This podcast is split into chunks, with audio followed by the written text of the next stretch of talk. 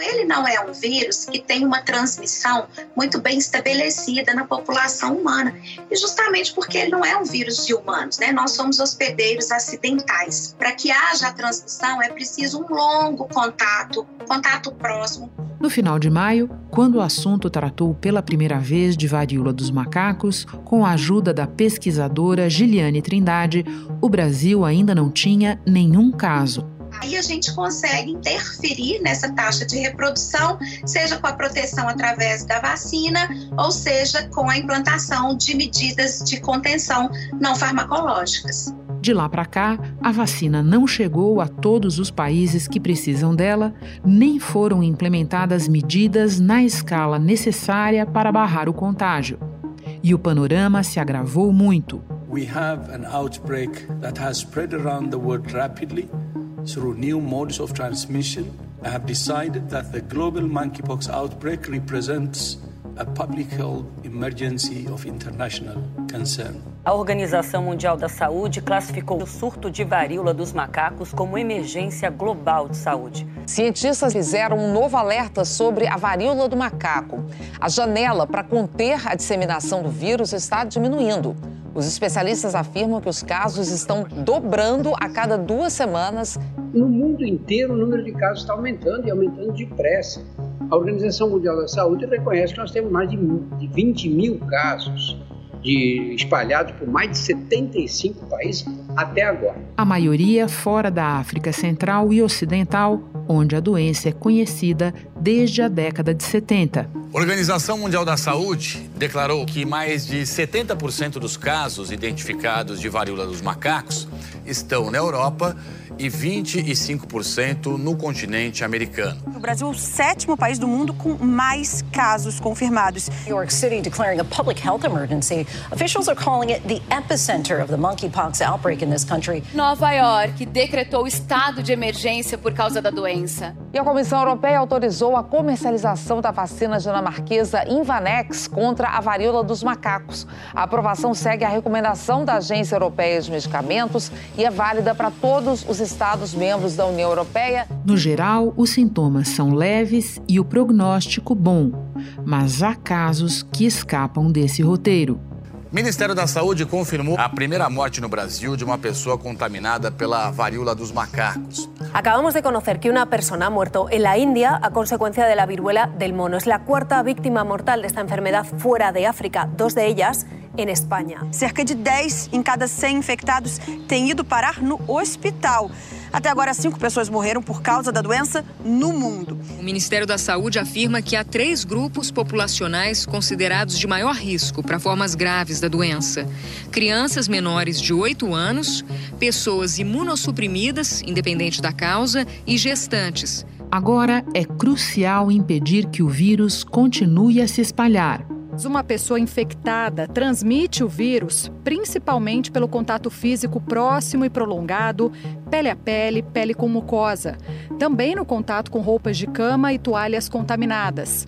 E ainda pelas secreções respiratórias, tosse e espirro. Qualquer pessoa pode, de fato, ser infectada. No entanto, obviamente, em função da forma como esse vírus é transmitido, aquelas pessoas que fazem muito contato íntimo com múltiplos parceiros, elas estão naturalmente sob mais risco. O diretor-geral afirmou que 98% dos casos registrados até agora foram de homens que fizeram sexo com homens. Mas Tedros Adhanom voltou a frisar: estigma e discriminação podem ser tão perigosos quanto qualquer vírus.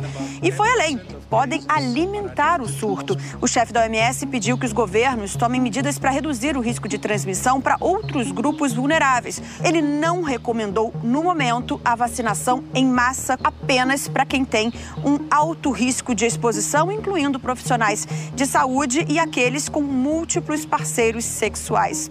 O que está acontecendo nesse momento é que o mundo não tem vacinas. Não tem. Nós desenvolvemos vacinas mais modernas, etc., mas elas ficaram restritas a alguns países. O Ministério tem que ah, agir ativamente para conseguir a vacina, as poucas que existem no mundo. E como nós vimos para a Covid, o nosso Ministério não é muito ativo nessa área.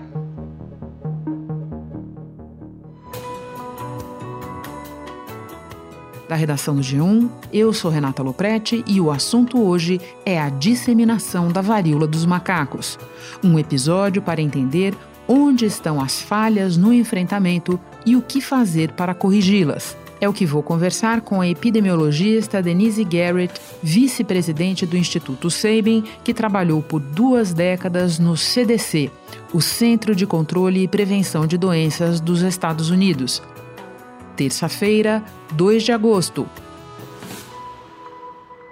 Denise, pouco mais de dois meses atrás, quando o assunto fez seu primeiro episódio sobre varíola dos macacos, Autoridades e especialistas diziam que se tratava de um surto controlável e de baixo risco de expansão. De lá para cá, a OMS declarou a doença como emergência global de saúde, algo que ela fez só outras seis vezes na sua existência. O que é que explica essa mudança de patamar e de que nível de preocupação nós estamos falando agora?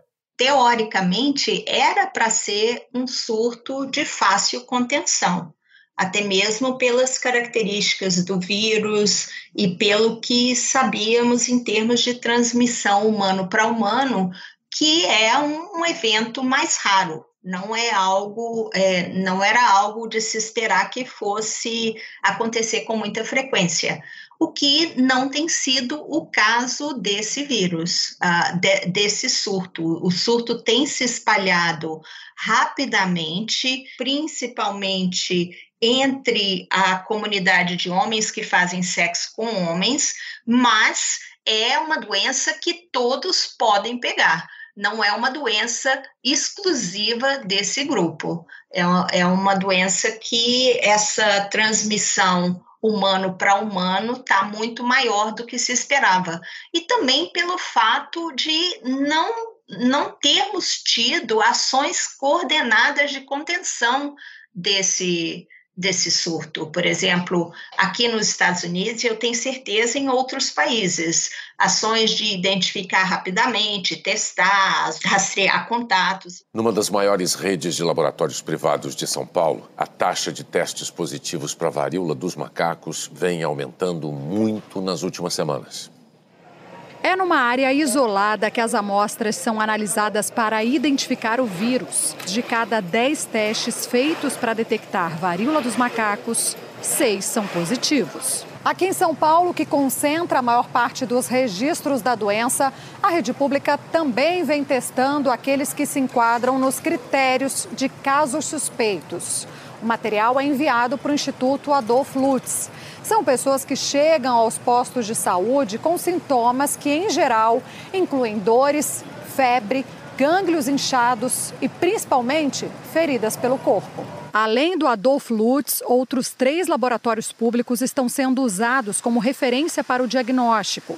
O Conselho Nacional de Secretários de Saúde diz que os serviços de saúde Brasil afora precisam reconhecer melhor os casos da doença, que pode estar subnotificada. Então, o surto pode ser contido? Pode, mas temos que ter ações sérias de contenção. Bom, você já falou um pouco da mudança dos padrões de transmissão. Eu queria que você detalhasse um pouco mais isso, porque é, diferem muito do que se conhecia a partir da experiência dos países africanos, nos quais a varíola dos macacos é endêmica. Pode explicar um pouco mais a diferença? Essa doença, Renata, originalmente é, é uma doença que a maioria da transmissão ela se dava do animal para o homem. É uma doença, é uma zoonose, é uma doença que envolve a transmissão, envolve um animal. O que nós temos visto é que nós estamos com uma transmissão humano para humano muito alta. Essa transmissão ela se dá através de um contato íntimo, um, um contato pessoal, é, frequentemente um contato de pele com pele. Então seria um contato direto com as lesões do monkeypox, né, que seriam é, ou, ou casca ou algum fluido da lesão. Pode haver também contato através de objetos é, que estão contaminados pelo vírus por essas, por esses fluidos é, das lesões, seja roupa de cama, toalha ou outra superfície. Essa via de transmissão ela pode ocorrer, mas ela é mais rara. O, o que a gente tem visto mesmo é, na epidemiologia dessa doença é que na grande maioria dos casos ocorreu um contato íntimo, seja é, abraçando, beijando, massagem, sexo, o que nos leva também agora a estar tá investigando a possibilidade de transmissão pelo ato sexual, que é algo que não era descrito anteriormente, é, mas que ainda não podemos afirmar, mas que pode ser que esteja acontecendo também nesse surto. Deixa eu voltar a um ponto que você destacou um pouco antes. Por que o fato de ser uma zoonose é um potencial problema? Isso é, é sério porque a doença é endêmica na, na África porque ela circula entre pequenos roedores na África. O Ministério da Saúde prefere que a gente chame de monkeypox, que é uma, um termo em inglês, mas para evitar que as pessoas saiam por aí trucidando os macacos, não tem culpa nenhuma, porque na verdade esse tipo de varíola vem dos roedores. Os macacos se infectam como nós nos infectamos, porque somos muito parecidos com eles. Na verdade, é chamada de doença do macaco, mas não é nem pelo macaco. E são animais típicos daquela região. Mas nós sabemos que o vírus também pode infectar outros animais como, por exemplo, animais de estimação, como cachorro, gato. Quando nós vemos uma transmissão mais disseminada, como no caso desse surto, existe um risco grande que algum animal típico dos países possa se infectar, o que levaria à perpetuação desse, desse surto nesses países. Os animais de estimação devem ser isolados também, de preferência, devem ser levados para outra residência, que existe essa preocupação de não deixar que esse vírus comece a circular em animais de estimação ou outros animais que são próprios dos locais onde estamos vendo os casos. Espera um instante que eu já volto para retomar a conversa com a Denise Garrett. No Brasil, o Ministério da Saúde montou, desmontou e agora remontou um comitê de monitoramento da doença. Nós estamos, Denise, aqui assistindo uma espécie de reprise do filme que nós vimos com a Covid no que se refere à vacina, a antivirais, a testes. Renata, é extremamente frustrante ver um país como o nosso, o Brasil não é um país sem recursos, é um país que tem recursos, que tem uma infraestrutura de saúde boa, é, essa falta de coordenação, essa demora na ação, porque realmente nós estamos indo muito devagar no controle desse surto. O Ministério da Saúde atualizou o número de casos confirmados da varíola dos macacos no Brasil. São 1.369, a maioria em São Paulo. Uma nota técnica trouxe novas recomendações para profissionais de saúde e também para as grávidas, as mulheres que acabaram de dar à luz e as que estão amamentando. Nas filas de teste para o diagnóstico da doença, elas vão ter prioridade e todas têm recomendação para usar máscaras e só manterem relações sexuais com parceiros que usem camisinha. O que nós precisamos, o que não tem, é de uma coordenação para barrar, para conter esse surto. É, nós sabemos fazer isso, é um surto de doença infecciosa, e o problema é que, como a doença infecciosa, um dia, dois dias, uma semana, ou semanas principalmente, faz muita diferença na contenção do surto. O que que nós precisamos? Nós precisamos estar com mensagens claras, campanhas claras para a população entender os riscos e se proteger, principalmente é, os grupos de maior risco. Os testes têm que estar disponíveis, tem que ser rápido. Precisamos estar rastreando os contatos, isolando esses pacientes, é, fornecendo uma infraestrutura de isolamento até para o paciente, porque o, o, isolamento é um isolamento longo, não é como o da Covid, que é só de, de uma semana dez dias. Ele é um isolamento de aproximadamente quanto tempo, Denise? Aproximadamente 21 dias. Ou, ou, na verdade, até que as lesões sarem até que haja uma evolução que não haja mais lesões, crosta, casca ou nada. Quem foi contato de caso tem que se isolar durante esse período de incubação. E toda essa orientação, todas essas a implementação de todas essas atividades para para conter o surto devem estar assim andando rapidamente aí no Brasil. Isso deve estar sendo implementado, já deveria estar sendo, e eu pelo menos não vi nenhum movimento nesse sentido. Você fez essa observação de que semanas até dias fazem muita diferença neste caso, e lá atrás, no início do surto, quando o problema ainda era basicamente lá fora, o Ministério da Saúde foi lento, né? Não tinha muita vacina no mundo, a gente sabe, alguns países correram para comprar e agora nós vamos receber uma quantidade até que modesta da OPAS. É, de vacina e de um antiviral. É isso que você fala sobre correr, né, Denise? É, exatamente. E também de ter uma diretriz clara de como essas vacinas são usadas, Renata porque essas vacinas elas têm que estar direcionadas ao grupo de risco e a contatos. O que nós queremos é interromper esse ciclo. É importante vacinar profissional de saúde que é, que tem contato, que está atendendo o paciente, é, de uma certa forma, sim, mas o profissional de saúde também sabe como se proteger. Tem, é uma doença que nós somos treinados para tratar sem nos infectarmos. E nesse sentido, tem que haver um plano de uso dessas doses que não são muitas doses, porque a pessoa são, toma duas doses, né? Com intervalo de quatro semanas. O Ministério da Saúde pretende importar 50 mil doses por meio da Organização Pan-Americana de Saúde. E a expectativa é que as primeiras doses cheguem em setembro. Até o momento, a Organização Mundial da Saúde ainda não recomenda a vacinação em massa da população. A orientação é que a vacina seja preferencialmente utilizada em profissionais de saúde que manuseiam amostras do vírus e em pessoas que tiveram contato com pacientes infectados. E quando você você pensa no número de casos que nós já estamos identificando no país e os contatos desses casos, é, o uso dessa vacina tem que estar tá sendo direcionado para bloquear essa transmissão aí.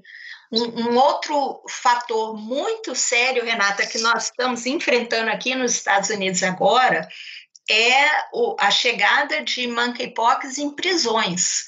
Isso é outra coisa que o governo tem que estar tomando medidas de prevenção e, e, agindo rapidamente, porque uma vez que entrar em prisões, a disseminação é muito rápida.